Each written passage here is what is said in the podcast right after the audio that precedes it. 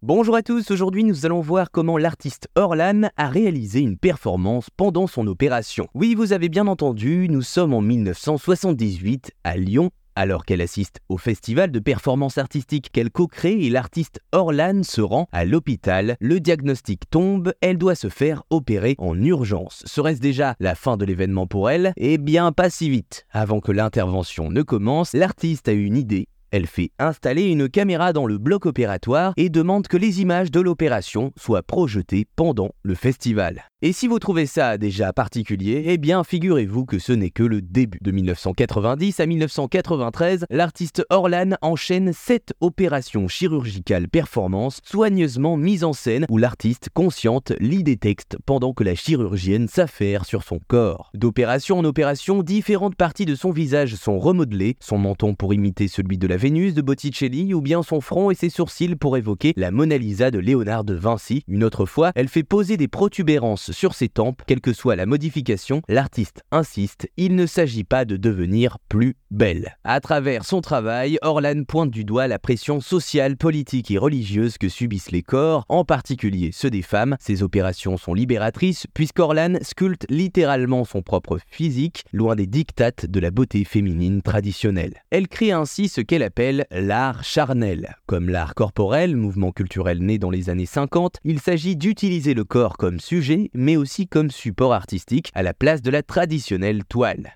Une façon non conventionnelle d'exposer le corps qui inspirera de nombreux artistes contemporains. C'est ce qui s'appelle donner de sa personne. Voilà, vous savez maintenant comment l'artiste Orlan a réalisé une performance pendant son opération.